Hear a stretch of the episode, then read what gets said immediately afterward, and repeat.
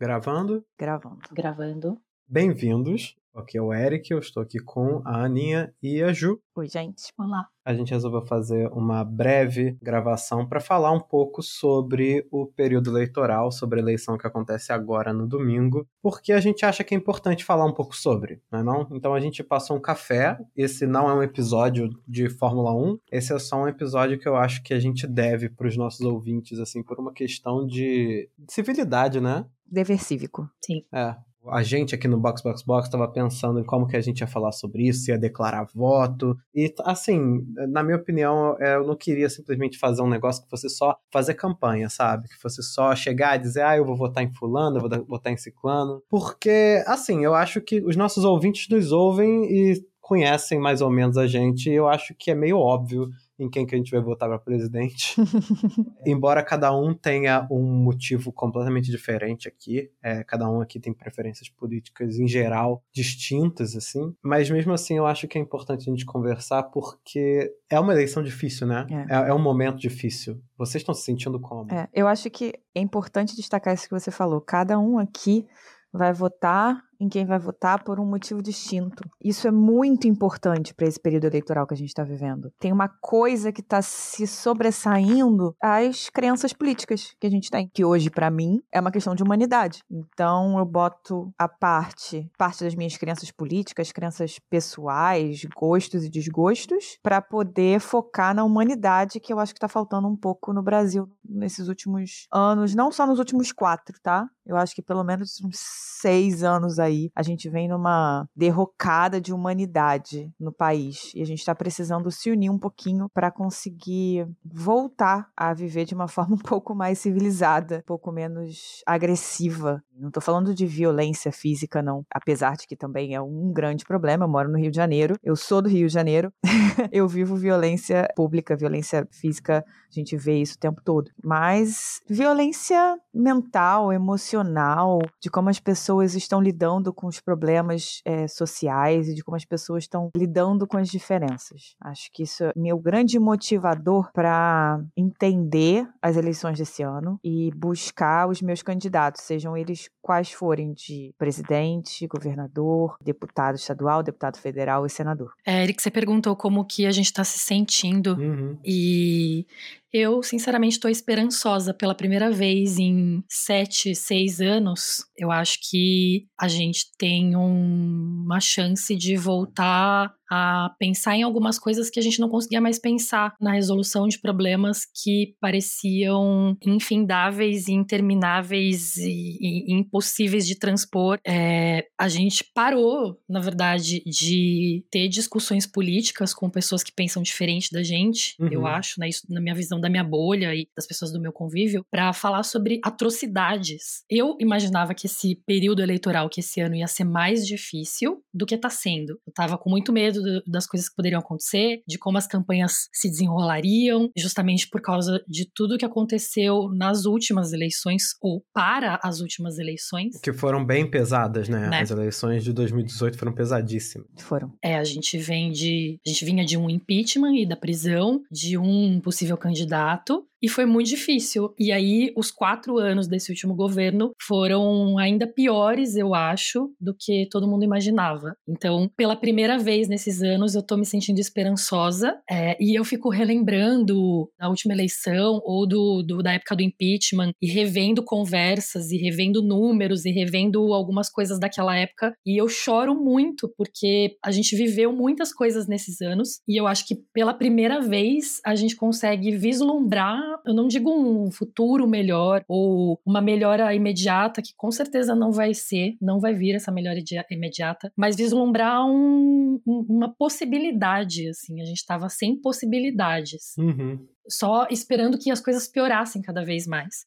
E isso que é uma definição de violência, né? Uhum. é, é retirada de possibilidade, né? O que, que é, tipo, você destruir alguma coisa, você matar uma pessoa, é você eliminar a possibilidade, né? Então, acho que essa, essa coisa que você fala, a gente se sentia sem possibilidade, sabe? Sem futuro, é uma violência coletiva. A gente passou em uns quatro anos que não tem outro assunto. Uhum. Desde 2018 não tem outro assunto nesse país, a gente não fala de nada que não seja desgraça, né? No, no- no- Tudo que é público é desgraça, virou desgraça. Sim. E a gente não aguenta mais. Essa que é a verdade, sabe? Tudo vira uma briga política, independentemente do que seja, se é um problema social grave, se é um problema de saúde grave, se é um problema, uma questão que afeta a todos, independentemente da classe social, independentemente da quantidade de dinheiro, independentemente do estado, como a Covid. Uhum. Vira uma briga política que não faz o menor sentido. As coisas foram ficando ainda mais extremas com a pandemia em 2020. A gente já vivia um, um momento de muito debate muito raso, na verdade, em relação às eleições de 2020 2018. Muita gente muito raivosa dos dois lados, vamos dizer assim, brigando de uma forma que não agregava absolutamente nada, sendo alimentados por pessoas que falam coisas também sem nenhum tipo de profundidade no debate. E com a pandemia, a coisa quadruplicou numa situação em que não fazia sentido nenhum existir briga entre qualquer parte. A gente estava lidando, está lidando ainda hoje com um problema de saúde grave do mundo inteiro, o que mais é, me espantou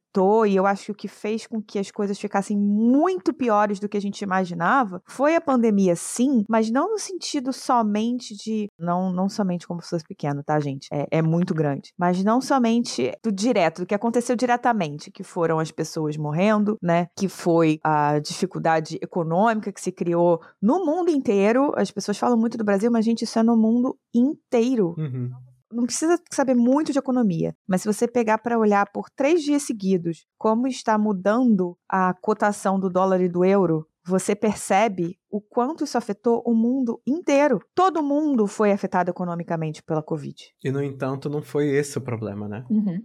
E, no entanto, não foi esse o problema. A questão maior é como começaram a transformar essa questão importantíssima, que era uma questão de saúde, numa arma para dividir ainda mais a população. Uhum. E como aquilo. Sabe, eu, eu não consigo, eu não consigo, é uma coisa que eu não consigo entender é como as pessoas conseguiram tratar a Covid como se fosse qualquer coisa. Eu acho que isso é uma das formas pelas quais a gente vê o absurdo que a gente chegou, o nível de absurdo que a gente chegou. E eu acho que eu tô numa situação, numa posição em que eu sinto essa ansiedade com muito mais força, por vários motivos. Assim. Primeiro, porque eu acho que a nossa geração, né, nós todos temos 30 e alguma coisa. Eu tenho 30, a Aninha. A Aninha tem quanto mesmo? 33. 33. E Ju, você tem quanto? Tenho 38. Todo mundo tá na casa dos 30 é de uma geração que cresceu, é, teve a sua adolescência, o início da vida adulta, numa, num cenário de muita esperança. Muita esperança. Existia um pensamento geral, um sentimento geral no Brasil de que a gente, as coisas iam se ajeitar. De uma forma ou de outra, elas iam se ajeitar. Né? E de repente isso tudo foi assim, retirado, né? É, com crise econômica, com crise política, com impeachment, com Bolsonaro, com eleição de 2018, com um monte de coisa. No meu caso, ainda por cima, eu sou. Eu não sei se o pessoal que ouve a gente sabe, mas eu sou cientista político. Eu fui jornalista, agora eu sou cientista político. Pesquiso fake news e pós-verdade.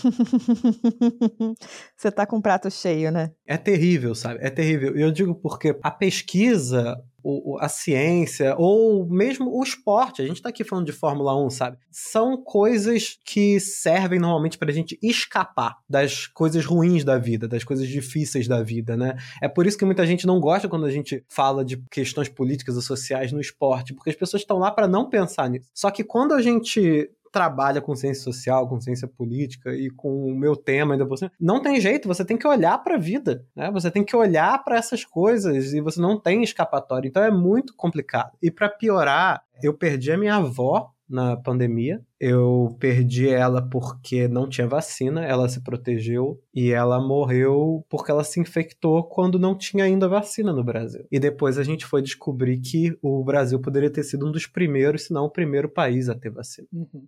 Ela poderia estar vacinada e ela não está. E eu perdi a minha avó por causa disso. E eu tenho parentes parentes próximos, familiares, que votaram pelo governo, pelo Bolsonaro. E é uma dor muito grande, é uma indignação muito grande. E ao mesmo tempo eu tenho que compreender isso, porque é muito fácil a gente falar, ah, é, é, é tudo, todo mundo é monstruoso, todo mundo é, é 30% da população é, é, maligna. E não dá para ser assim, é burra, e não dá, não dá para, não dá pra gente pensar assim. É. Né? é um exercício muito difícil. É, um, é, muita ansiedade, é uma coisa muito depressiva, na verdade. E, e, eu acho que isso é parte do motivo que a gente tem que falar sobre essa eleição, e sobre política de vez em quando, porque eu acredito que a gente tem um problema muito sério no Brasil, e não só no Brasil, que é de ver a política como um problema que a gente tem que se livrar. Sim. A gente não para e faz o que está fazendo aqui agora. Passa um café, conversa um pouco, com um pouco de humanidade, sabe? Com um pouco de, de, de, de franqueza, como é que a gente está se sentindo, porque no fim das contas, política é sentimento. Assim, não acreditem no pessoal que fica reclamando que as pessoas não são. As pessoas não são racionais. Política é sentimento. E a gente tem que conversar sobre isso assim com. Tirar um pouco do peso e falar de boa sabe? Porque se a gente não fizer isso, a gente nunca vai ter nossa autonomia, sabe? A gente nunca vai conseguir resolver as coisas que a gente tem que resolver, porque vai sempre ser o, o universo da política sempre vai ser um espaço de briga, sempre vai ser um espaço de divergência é, que não pode ser conciliada. E aí o que sobra é violência. Só sobra violência. Eu, eu costumo dizer que eu trato divergências políticas, não o que está acontecendo hoje. Hoje o que acontece é barbárie. É, barbárie, exatamente. Mas divergências políticas normais. Eu e Mauro, por exemplo, somos pensamos em coisas completamente diferentes, politicamente falando. E tenho outros amigos que pensam em outra esfera. Todos nós concordamos que hoje o que acontece é barbárie. O que eu costumo dizer em relação à política é que normalmente todos nós estamos vendo os mesmos problemas e buscando uma solução. A diferença é qual caminho caminho que cada um acredita que é melhor para chegar a essa solução. Não é que eu tô vendo um problema e minha prima de quinto grau bolsonarista esteja vendo outro. Não, nós duas estamos vendo a mesma coisa. É, eu também acho. A questão é que nós temos pensamentos diferentes em como resolver essa situação. E isso precisa ficar muito claro. Eu acho que é isso que pode trazer um pouco mais de humanidade para o debate. Não é que a gente está vendo coisas diferentes. Não é que eu quero resolver o meu problema e deixar o outro se ferrar. Estamos todo mundo falando dos mesmos problemas. Você vai conversar com alguém, com um bolsonarista, ele vai falar dos mesmos problemas que você fala. É a pobreza, é a corrupção, é a falta de saneamento básico, é a falta de saúde, é a falta de dinheiro, é a inflação. Todo mundo vai falar da mesma coisa. O que nos difere é o nosso viés de pensamento para como resolver essa coisa. E parece que as pessoas esquecem isso. As pessoas esquecem que está todo mundo vivendo no mesmo país e vivendo a mesma coisa. É, e é, isso é uma coisa que para mim é muito importante, porque quanto mais eu fui estudando, mais eu fui descobrindo, né? É muito louco, é muito louco. Se vocês, alguém aqui que esteja nos ouvindo estiver pensando em entrar para estudar ciências sociais, especialmente teoria política e tal, vocês se preparem para descobrir é, que nada significa o que a gente acha que significa porque nas, no discurso público a gente usa os termos muito soltos, né? E no final das contas ninguém está concordando sobre o que é o que, o que é democracia, o que é liberalismo, etc, etc. Mas a, a, o que eu venho descobrindo, o que eu venho aprendendo, é que política, na verdade, é, é essa resolução, é isso que você está falando, né? É quando a gente resolve resolver as questões que dizem respeito à nossa comunidade que vive em regras que nós mesmos instituímos. E fazer isso sem violência. Isso é política, sabe? Isso é que é. E se a gente foge disso, ferrou. E eu acho que hoje em dia as pessoas preferem imaginar que política é aquela coisa que tá lá longe, que pertence aos políticos, né? Uhum. Ou que pertence a uma, uma casta, né? E aí se revolta com isso, mas não se revolta à toa, é óbvio. Essa revolta faz todo sentido, né? Porque se a gente realmente estivesse vivendo um, um mundo em que a gente não interessa e que existe uma casta que resolve tudo pra gente, é todo mundo corrupto, então tá legítimo essa indignação. E eu acho que essa indignação é que move muitas pessoas a, a defender o governo até. E é a porta de entrada para esse universo paralelo de fake news também que a gente vê. Sabe? Não é uma coisa alienígena. E é uma coisa que você falou. É a política é movida por emoção. Sim. E chegamos num ponto da política brasileira em que as pessoas estão se movendo pela emoção raiva, uhum. ódio. Isso faz com que elas procurem pessoas que demonstrem esse mesmo sentimento delas. Sim. E não as pessoas que demonstram um pouco mais de calma ou que demonstram, sabe, que você está tentando deixar as coisas um pouco mais equilibradas. As pessoas estão com ódio, as pessoas estão com raiva. Não é à toa, não é do nada, não é porque elas são loucas. Tudo isso tem motivo, as pessoas têm raiva, têm revolta de tudo que está acontecendo, de tudo isso que está aí, não é? é? Tudo isso que está aí, né? É, é, a, é a lógica. é a lógica, tudo isso que está aí. E elas procuram alguém para votar que reflita essa raiva, que reflita esse ódio. E vamos combinar, Bolsonaro refletiu isso muito bem em todas as suas falas. E o que é importante a gente falar também que a eleição do Lula é tão voltada para o retrovisor e para negação quanto a do Bolsonaro foi em 2018. São candidatos que estão olhando para trás um deles está olhando para trás no sentido de antes da democracia né, de 88, que é o Bolsonaro, e o Lula olhando para trás antes do impeachment, ou pelo menos antes de, de, de da, do governo Dilma, talvez olhando para o próprio governo, né, olhando para essa, essa ideia de que a gente é, é, a gente se revolta com isso que está acontecendo agora, né? E a raiva não é pra gente também tratar a raiva como se fosse, ai, ah, não, nós temos que ser beatos, né? E não podemos sentir não, raiva. Não, de jeito algum. Não uhum. é, porque a raiva, ela é o que move a gente. É a negação, né? É o que é negar isso aqui que existe agora, eu não quero mais que exista. Deixa que a gente imagine uma coisa nova. Então, o que mobiliza vai sempre ser esse movimento, né? Ele, ele põe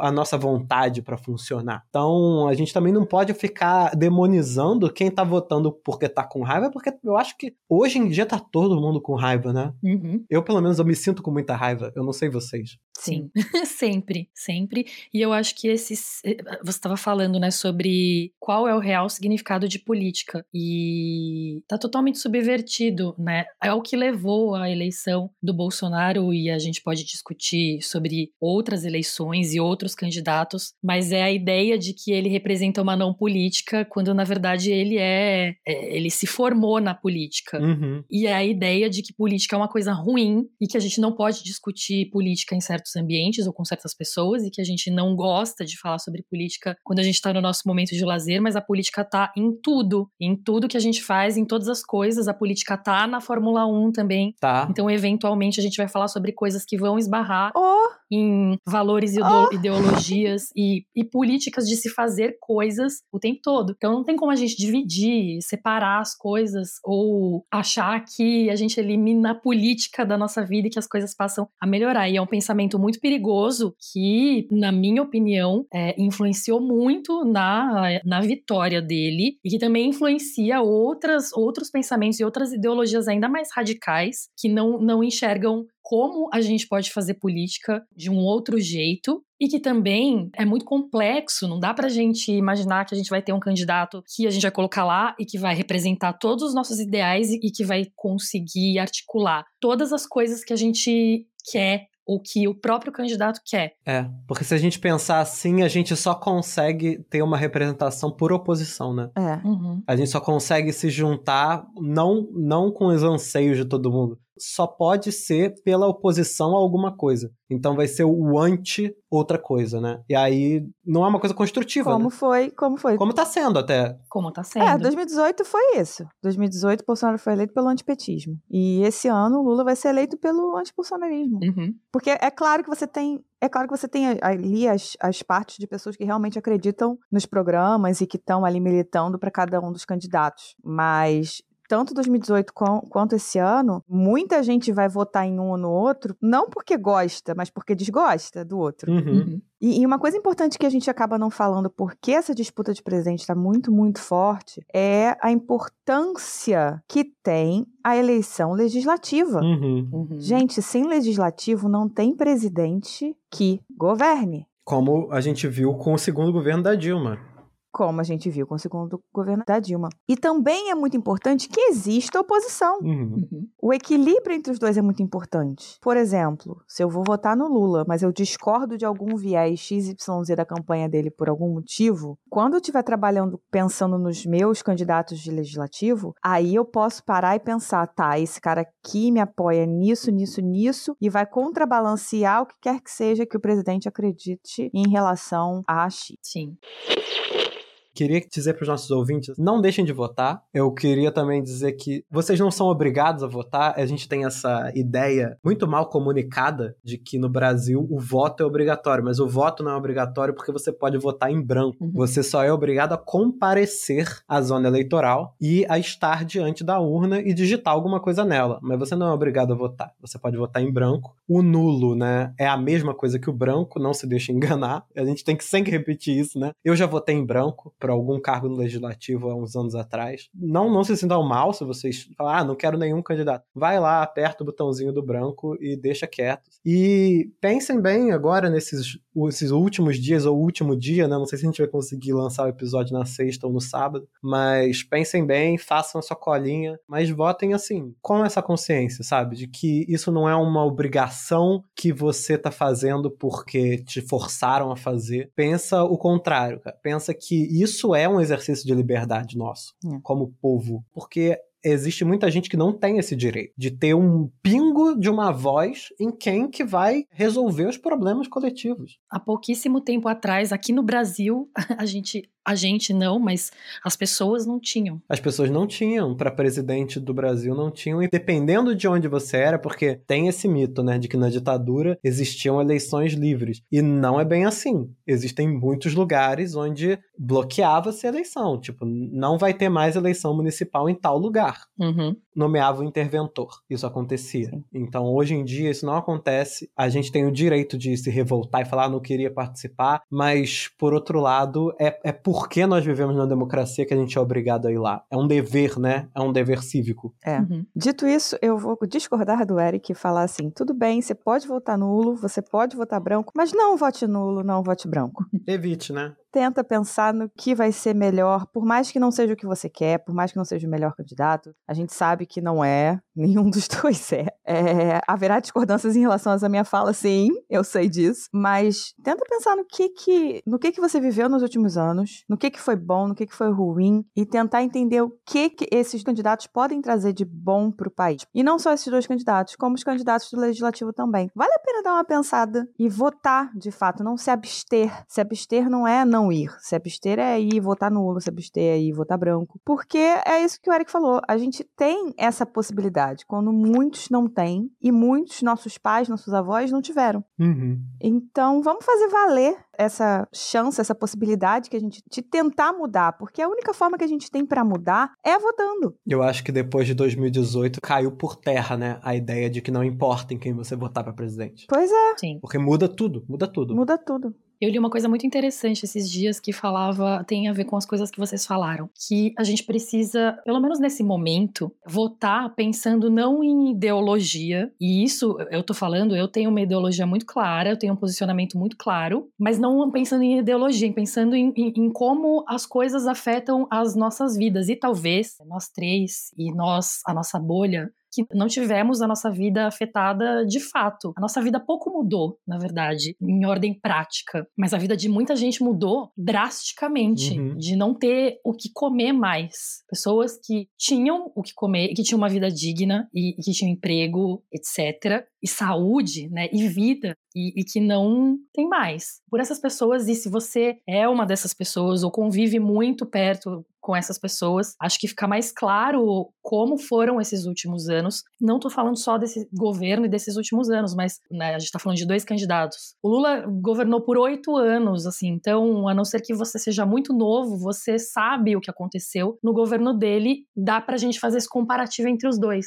Acho que é, muita gente se posicionou, né, nos, nos, nos últimos últimos dias, pessoas famosas, influentes, pessoas que claramente estão se posicionando não porque acreditam em um candidato, mas porque pensam justamente no que é preciso fazer, o que é urgente fazer. O voto útil, né? É. é o voto útil. E, e eu acho que é isso, assim, é, você pode ter a sua ideologia, como eu tenho a minha, mas a gente precisa pensar nos problemas práticos, nos problemas maiores, independente do que, que a gente acredita, assim. É isso, gente. Eu acho que com isso a gente fica aí. E assim, se você gostou de ouvir o episódio e tal, toma um cafezinho, vai relaxar um pouco, porque também a gente, o ciclo de notícias, né, é muito agressivo com política. É muito agressivo. Uhum ele já vem com julgamento, ele já vem com, com um monte de escândalo, a gente fica escandalizado. E eu acho que o que eu espero que a gente tenha conseguido aqui seja deixar o ouvinte com a sensação de que ele pode passar um café agora e dar 15 minutos e pensar sobre outras coisas e depois voltar com o dia deles e no domingo voltar com tranquilidade e depois comemorar ou não.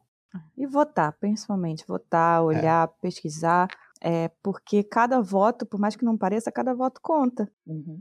É 50% mais um, né? Pra é, alguém ganhar de primeiro um. turno. Então, imagina, um votinho para qualquer um dos lados. Aqui não tô, hum. não tô nem fazendo, fazendo campanha, não. Imagina esse um voto. É porque as pessoas realmente esquecem. É, não, as pessoas, as pessoas acham que aquele voto não vai fazer diferença. E vai. Seja para qualquer candidato, ele faz diferença. Ele faz diferença porque deu um voto a mais, ele faz diferença porque tirou um voto de alguém e contou, porque quando você tira o, os nulos e os brancos, né, você tem aquela questão dos votos válidos. Então, quando você vota nulo ou branco, teu voto é inválido. Então, na verdade, você não tira muito de ninguém, não. Uhum. Mas quando você vota em alguém, você tira. Você tira, é uhum. é verdade. É. Não só você dá para essa pessoa, como você tira de outra. É muito importante saber que cada voto vale sim. Por mais que o seu candidato não seja eleito, cada voto vale sim. Então, vota, vota em alguém, pensa, olha um pouquinho, tenta tirar um pouquinho da raiva e do ódio do coração para tentar entender o que é melhor para a sociedade como um todo e não só o que seria bom dentro das minhas crenças, como disse a Ju, né? É. A gente tem aí a, a lembrança do que aconteceu nos Estados Unidos na eleição do Donald Trump, na vitória dele, né? Nos Estados Unidos o voto não é obrigatório e muito se falou na época que ele ganhou porque as pessoas não acreditavam que ele ia ganhar e não foram votar quem era contra ele ou quem queria votar em outro candidato não votou. Houve uma ampla manipulação para influenciar os eleitores da Hillary Clinton, que na verdade iriam fazer voto útil nela, né? Os eleitores que eram do Black Lives Matter e os eleitores do Bernie Sanders. Então criaram perfis fakes, tentaram convencer e conseguiram convencer essas pessoas de que a Hillary era melhor boicotar ela porque ela era contra o Black Lives Matter e ela era contra as coisas que o Bernie Sanders defendia e assim tirar dela pela apatia muitos votos, né? Então isso também é importante. A apatia ela beneficia alguém, uhum, né? Uhum. Sim. É isso, gente. Tomem um cafezinho, deem uma relaxada, que tem coisa pra caramba pra acontecer até domingo. É... Vão votar, curtam a corrida e depois a gente está de volta falando de Singapura. Isso aí. Boa votação, gente. Um beijo, galera. E de política da Fórmula 1. Porque tem muita coisa para falar de política da Fórmula é, 1. A gente, a gente já tá atrasado com um milhão de coisas de bastidor, né? Mas tudo bem. Singapura sempre entregando muito. Antes de começar. É isso, galera. Boa votação, um gente. Valeu, galera. Beijos.